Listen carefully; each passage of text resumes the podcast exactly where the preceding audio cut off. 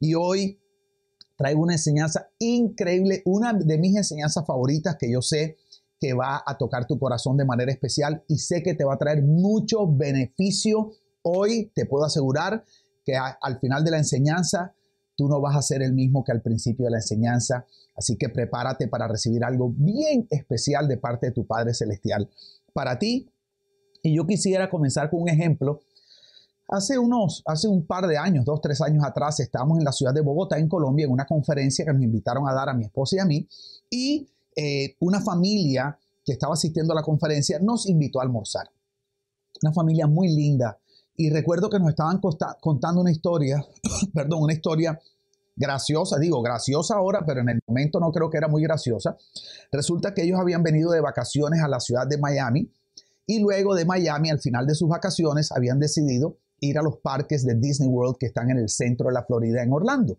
Entonces, ellos cuentan que estuvieron varios días en los parques de Orlando y tenían que regresar la noche anterior a viajar de regreso a Bogotá, Colombia. Entonces habían planeado salir de allá en la tarde para poder estar aquí más o menos en la noche, dormir en el hotel y en la mañana temprano volar hacia Bogotá.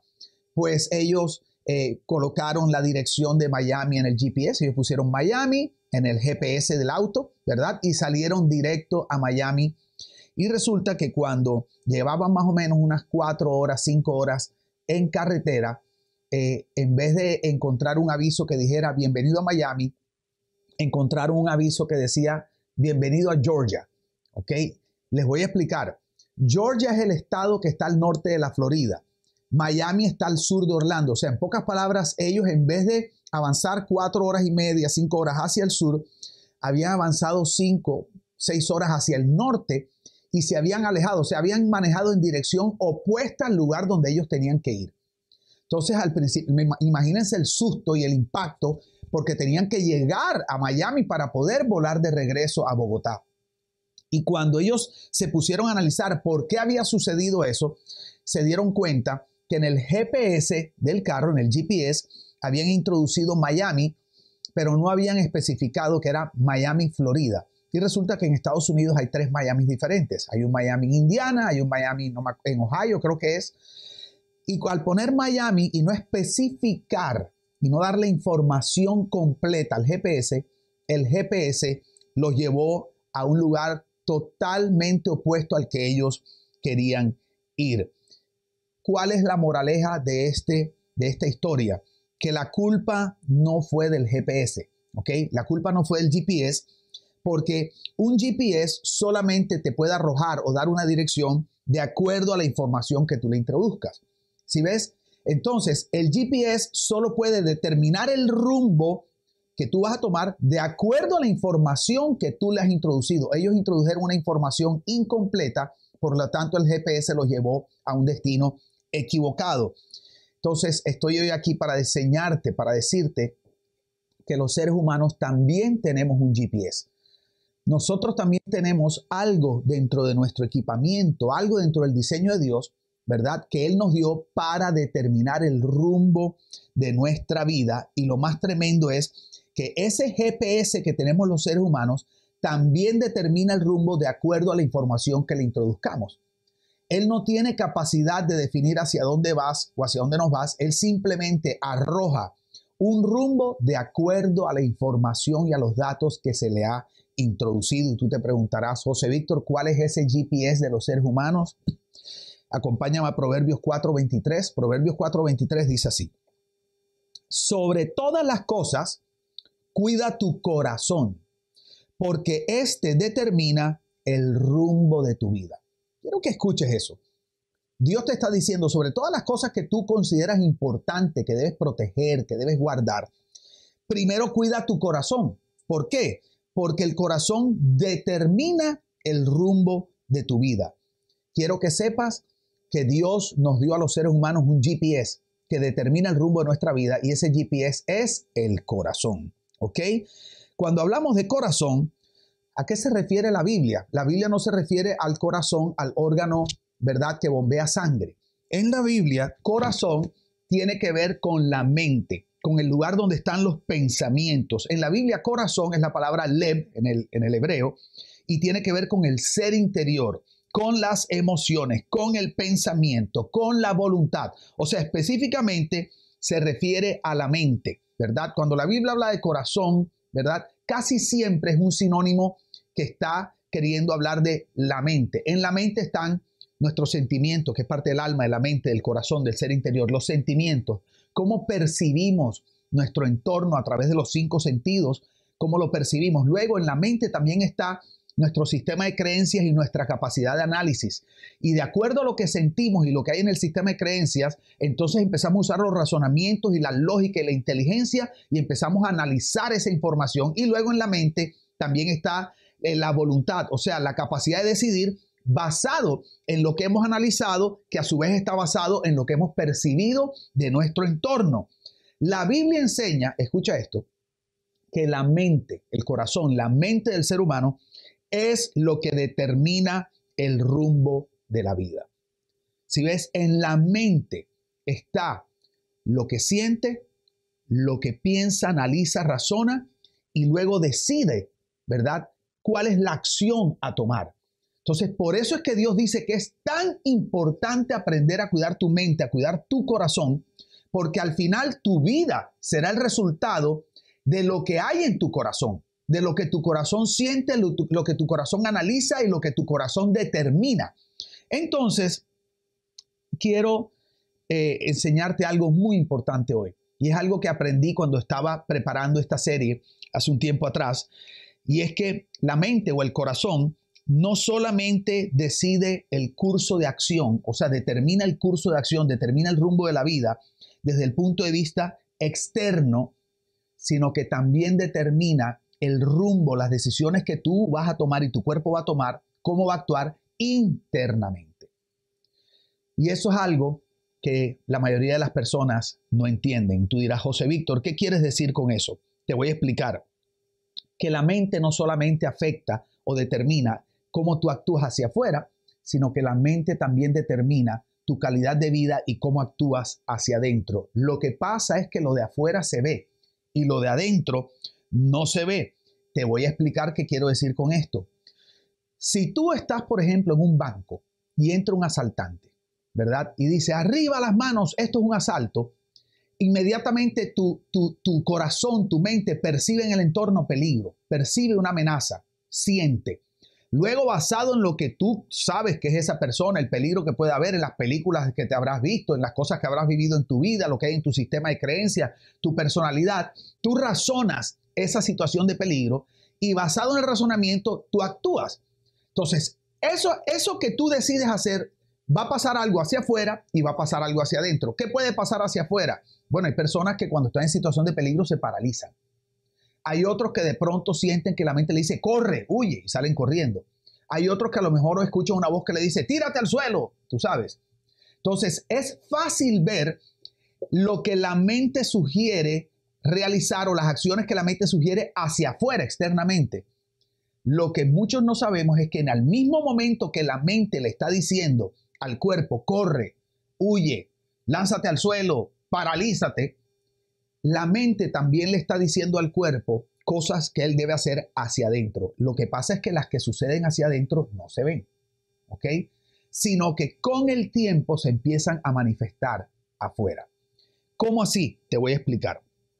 Hace unos años atrás, yo empecé a sentir, una noche empecé a despertarme con mucha ansiedad. Y la ansiedad se empezó a volver miedo y el miedo se empezó a volver ataques de pánico. Estoy hablándote de que yo estaba acostado en mi cama. A las, me dormía a las 11 de la noche y a las dos y media, una, de pronto sentía que se me paraba el corazón. Yo pegaba un brinco y quedaba al lado de la cama, parado, al lado pegaba un brinco y quedaba como si me estuviera dando un ataque al corazón. ¿Verdad? Y trataba de dormir y no podía. Y me, y me estaba muriendo de sueño y no podía y empecé a sufrir unos ataques de pánico impresionantes y, me y recuerdo que duré casi 45 días sin poder dormir. Fue, yo, yo, yo creo que ha sido el tiempo más oscuro de mi vida. ¿Qué fue lo difícil de eso? Te voy a explicar. Lo difícil es que en ese momento de mi vida yo no estaba teniendo problemas espirituales. Yo estaba bien en mi oración, estaba leyendo la palabra, eh, lógicamente me congregaba porque soy el pastor de una congregación, mis finanzas estaban bien, mi matrimonio ha estado bien, con mis hijos estábamos bien. ¿Qué quiero decirte? Que cuando yo empecé a tratar de trazar o identificar a qué se debían los ataques de pánico y lo que estaba viviendo, que me estaba volviendo loco, yo no lograba relacionarlo con nada, porque en ese momento y durante varios meses mi vida estaba pasando por uno de los mejores, las mejores etapas de los últimos 10, 15 años. Entonces yo no entendía de dónde venían estos ataques de pánico y eso me daba más terror y me daba más miedo porque yo decía, me estaré volviendo loco. ¿Qué me estará pasando? Que de la nada estoy sintiendo que no quiero vivir, me siento deprimido, me siento que me quiero tirar de un edificio, pero Dios mío, ¿qué pasa si yo soy un hombre de oración, yo soy un hombre de palabra, yo no tengo nada oculto, yo no estoy escondiendo nada extraño? Eh, ¿Qué me está pasando? Y en ese momento entendí que lo que mi cuerpo estaba reflejando era el fruto de situaciones que yo había vivido hacía 5, 6, 7 y 8 años y que habían ido quedando guardadas. Mi esposo y yo habíamos vivido unas situaciones muy difíciles a nivel ministerial, eh, bueno, eh, cosas que algún día hablaremos de ellas. Y yo no sabía que cuando tú vives esas situaciones, en ese tiempo mi cuerpo, mi mente hacia afuera le dijo a mi cuerpo, cómo debía actuar y yo perdoné a ciertas personas, yo reconcilié con otras, yo tomé las decisiones que tenía que tomar. O sea, como hombre de Dios y hombre espiritual, yo tomé todas las acciones y las decisiones que tenía que hacer hacia afuera. Mi mente le dijo a mi cuerpo, debes hacer esto, debes perdonar a fulano, debes reconciliarte con este, debes restaurar esta relación, habla con esta persona. Eh, todo, todo eso yo lo hice. Lo que yo no sabía es que cada una de esas situaciones dolorosas también estaba afectando hacia adentro de mi cuerpo. Estaba mandando químicos hacia algunas partes de mi cuerpo y que mi inconsciente y mi subconsciente se estaban guardando cosas que iban a salir más adelante a flor de piel. Entonces, quiero que entiendas esto.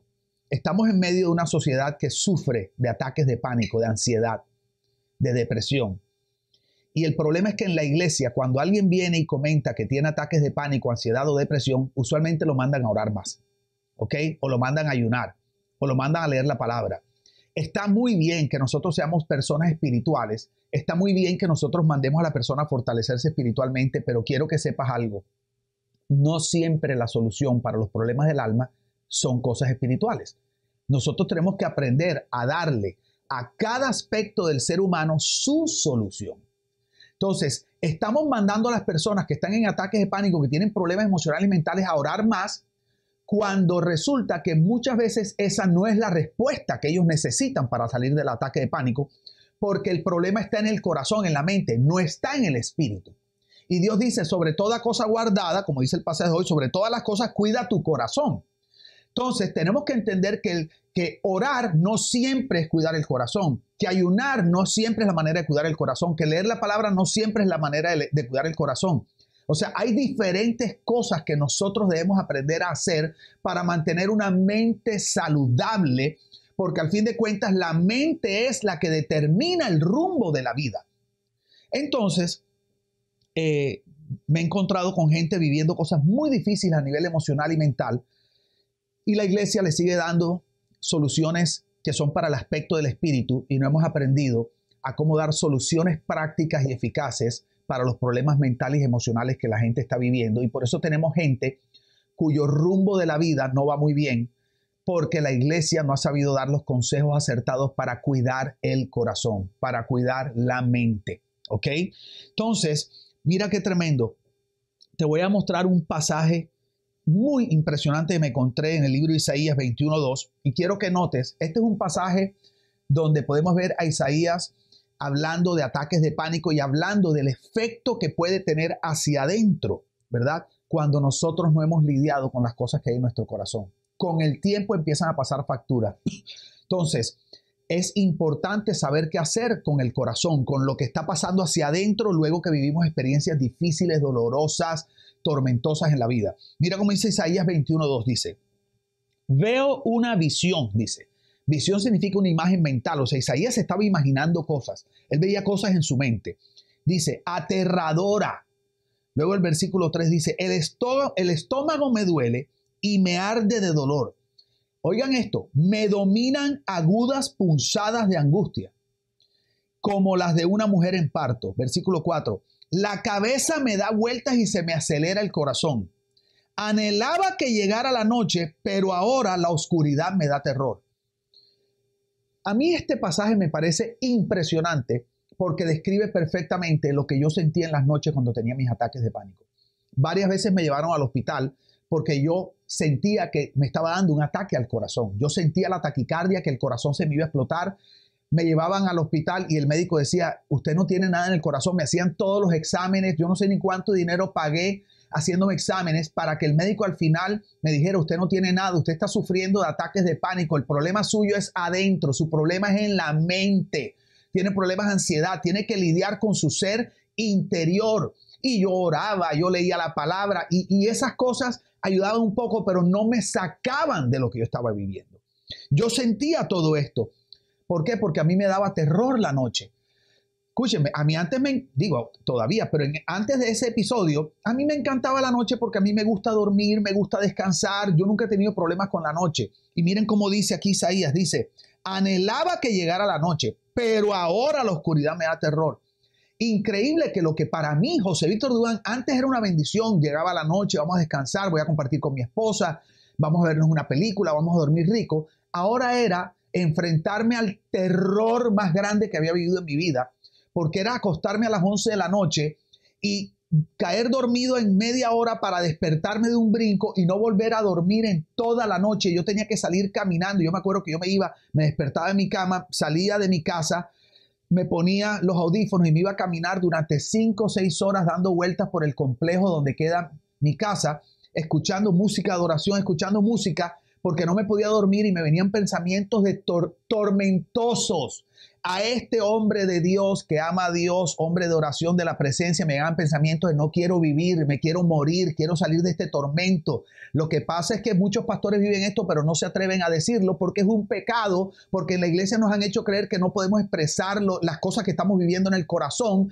porque eso nos hace el parecer hombres que tenemos poca fe, que no amamos a Dios, que no somos personas de oración y se ha vuelto el pecado imperdonable. No queremos decir que estamos deprimidos, no queremos decir que estamos ansiosos porque nos rechazan, nos juzgan, nos desechan. Pero esta es la realidad del ser humano hoy en día. Esta es la realidad y a mucha gente le está pasando. Por lo tanto, es fundamental hablar de la salud emocional y mental. Es fundamental que sepamos qué hacer con las enfermedades de la mente, qué, hacer cuando estamos deprimidos, qué hacer cuando estamos en esas etapas de la vida donde pronto empieza a darnos ataques de pánico, porque quiero decirte algo, nadie está exento. A todo el mundo le puede pasar, sobre todo en el, estilo de vida que estamos viviendo hoy, tan afanado, tan lleno de estrés, y si le sumamos la pandemia, si le sumamos el coronavirus, si le sumamos la cuarentena, si le sumamos no poder abrazar a la gente que amamos, no poder ir los domingos al, auditorio de la iglesia y poder adorar un rato con la gente que amamos, no poder salir a hacer deporte como solíamos hacerlo. O sea, cuando todo eso lo mezclamos en una sola olla, en este momento los seres humanos somos los candidatos perfectos para estar adoleciendo de situaciones emocionales y mentales. ¿Y cuál es el problema? Que si no aprendemos a cómo guardar nuestro corazón, nuestra mente, no vamos a poder disfrutar la vida y la bendición integral que Dios tiene para nosotros, porque quiero recordarte que la mente es la que determina el rumbo de la vida. Escúchame esto. Quien eres en el espíritu determina tu posición de hijo de Dios, de hija de Dios y determina con quién vas a pasar la vida eterna pero tu manera de pensar determina cómo va a ser tu calidad de vida aquí en la tierra. Hasta que tú no encuentres salud mental, emocional en tu corazón y la paz interior, no me refiero en el espíritu, paz mental, tú no podrás disfrutar la calidad de vida que Dios tiene para ti. ¿Ok? Por eso Pablo dice en Romanos 12.2 que nos transformemos por la renovación de la mente, no dice por la renovación del espíritu. Y la iglesia a veces hace tanto énfasis en el aspecto del espíritu y se olvida que la calidad de vida en la tierra está determinada por la mente, no por el espíritu. El espíritu determina nuestro destino eterno, el espíritu, cual es súper importante y es lo más importante, ¿ok? Pero ¿cuál es el problema? Que tenemos muchos creyentes que el día que mueran van directo a la presencia de Dios, que están seguros de su destino eterno, pero en la tierra están viviendo un infierno, un infierno emocional un infierno mental. Ese no es el plan de Dios para ti, porque en Jeremías él dice que su plan para ti es el shalom, que es paz no solo espiritual, sino paz mental, buena salud, alegría, felicidad. Y si tú quieres disfrutar ese bienestar, necesitas salud mental y emocional. Te lo dice alguien que vivió esto en carne propia. Entonces, qué tremendo que todos los días, cuando pienso en este tema, me encuentro eh, todos los días recuerdo personas que he conocido que están llenas de temor, de angustia y sin esperanza, y me refiero a creyentes. Me refiero a personas que conocen a Dios, pero es como si, como si no lo conocieran, porque en su vida real diaria no se ve la paz mental, no se ve la alegría, o sea, es como si el mundo nos hubiera consumido, como si los afanes, el estrés, la angustia nos hubieran consumido, el, terror y el miedo nos estuvieran consumiendo y no podemos expresar la alegría y el gozo del Cristo que vive dentro nuestro. Qué tremendo porque estos sentimientos de terror, de pánico causados por todas estas situaciones mentales y emocionales, termina afectando las relaciones personales, termina afectando el matrimonio, la familia, termina afectando nuestra capacidad de trabajar y de producir, en fin, es como si entráramos en un ciclo de destrucción. Hay que hacer algo con la mente y con el corazón, ¿ok? Entonces la pregunta es, José Víctor, ¿y cómo llegamos a este punto de enfermedad? ¿Cómo llegamos a este punto de ataques de pánico, de ataques de ansiedad? O sea, ¿cómo se llega a este punto? Te voy a explicar un concepto que yo aprendí en ingeniería de sistemas. Yo estudié, perdón, varios semestres de ingeniería de sistemas, eh, eh, computer science. Y hay un término que se llama, se llama se llama GIGO o, o GIGO, le dicen en inglés, le dicen GIGO, que es G-I-G-O, GIGO. Y te voy a decir lo que significa GIGO. GIGO significa garbage in, garbage out. Entonces, cuando tú estás aprendiendo a programar computadores en los idiomas, imagínense, yo, yo estudié ingeniería de sistemas cuando programábamos con BASIC, COBOL, Fortran, y los que saben de eso saben que, me, que estoy hablando de historia patria. ¿Ok? Y programamos también con Basic, con Turbo Pascal, C++. Entonces, cuando tú aprendes a programar computadores, como los computadores solo, es como el GPS que hablamos al principio, un computador solo puede hacer de acuerdo a la información que tú le introduces, ¿ok? Entonces, cuando tú estás aprendiendo a programar computadores en estos lenguajes eh, digitales, te enseñan esto de garbage in, garbage out. ¿Qué quiere decir? Si tú le introduces unos datos malos, información mala al computador, la aplicación o lo que va a hacer el computador va a ser malo.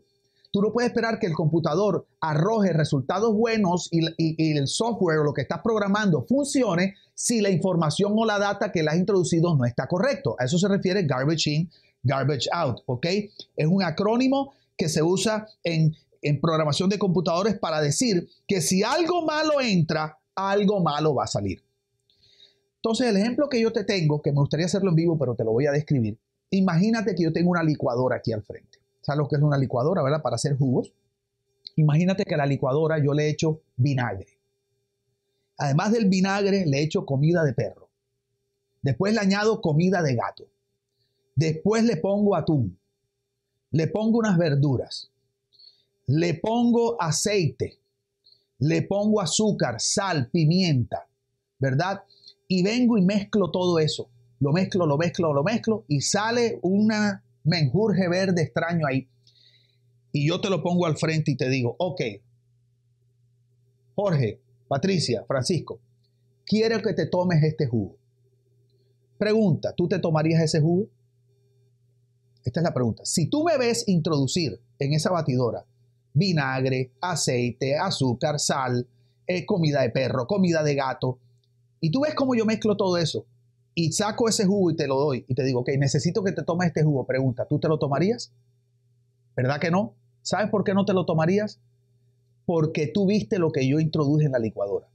Y tú me vas a decir, pastor, ¿cómo usted me va a pedir que yo me tome eso si usted introdujo en la licuadora unas cosas horribles? Yo vi lo que usted colocó en la licuadora, o sea, yo vi lo que entró en la licuadora, por lo tanto yo sé que va a salir de esa licuadora. Entonces yo te pudiera decir siendo bien espiritual, no, no, pero vamos a orar. Vamos a orar que que este jugo asqueroso que, que se convierta en el mejor smoothie, ¿ok? Un smoothie de mantequilla de maní con banano, con fresa, una cosa espectacular, con, con crema chantilly. Vamos a orar, vamos a orar. Padre, en el nombre de Jesús declaramos que este jugo se convierte en el smoothie, en el jugo más espectacular. Oramos y te lo doy. ¿Te lo tomarías? Y tú me vas a decir, no. ¿Por qué? Porque no me venga a decir que porque oró por el jugo, simplemente milagrosamente se va a volver el super jugo y va a saber rico, porque yo sé lo que usted metió en la licuadora. ¿Ok? Y lo que usted mete en la licuadora determina lo que sale. Exactamente. Exactamente. Eso mismo sucede con la mente y con el corazón. ¿Sí ves? Lo que tú le metes determina lo que sale. Entonces tú no puedes pretender tener una buena vida si solo le introduces basura a tu mente. Entonces, ¿qué hacemos en la iglesia? No le enseñamos a la gente a introducir las cosas acertadas en la mente. Y no me refiero solo a la palabra de Dios. Me refiero a, la música que escuchamos, que no necesariamente tiene que ser cristiana, pero ¿qué estás escuchando? ¿Qué programas de televisión estás viendo? Ojo, ¿con qué amigos estás andando? ¿Andas con gente de fe que te habla palabra de fe, que te dice tú sí puedes, tú lo vas a lograr, ese propósito que Dios te dio, dale para adelante? ¿O estás con gente que te dice eso no se puede, eso no lo ha hecho nadie, ¿para qué vas a botar tu dinero? Mira, yo traté, yo no pude. Entonces, todo lo que tú le introduces a tu mente, todo aquello a lo que tú te expones, lo que le entra a tu mente, determina que va a salir de tu vida, porque es garbage in, garbage out. O sea, la información que entre determina el estilo o, la, o el tipo de vida que sale. Entonces, no pienses, al igual que en el ejemplo del jugo, no creas que tú le puedes seguir metiendo basura a tu mente y a tu corazón, venir un domingo a la iglesia, orar y que el jugo va a cambiar de sabor. ¿Ok?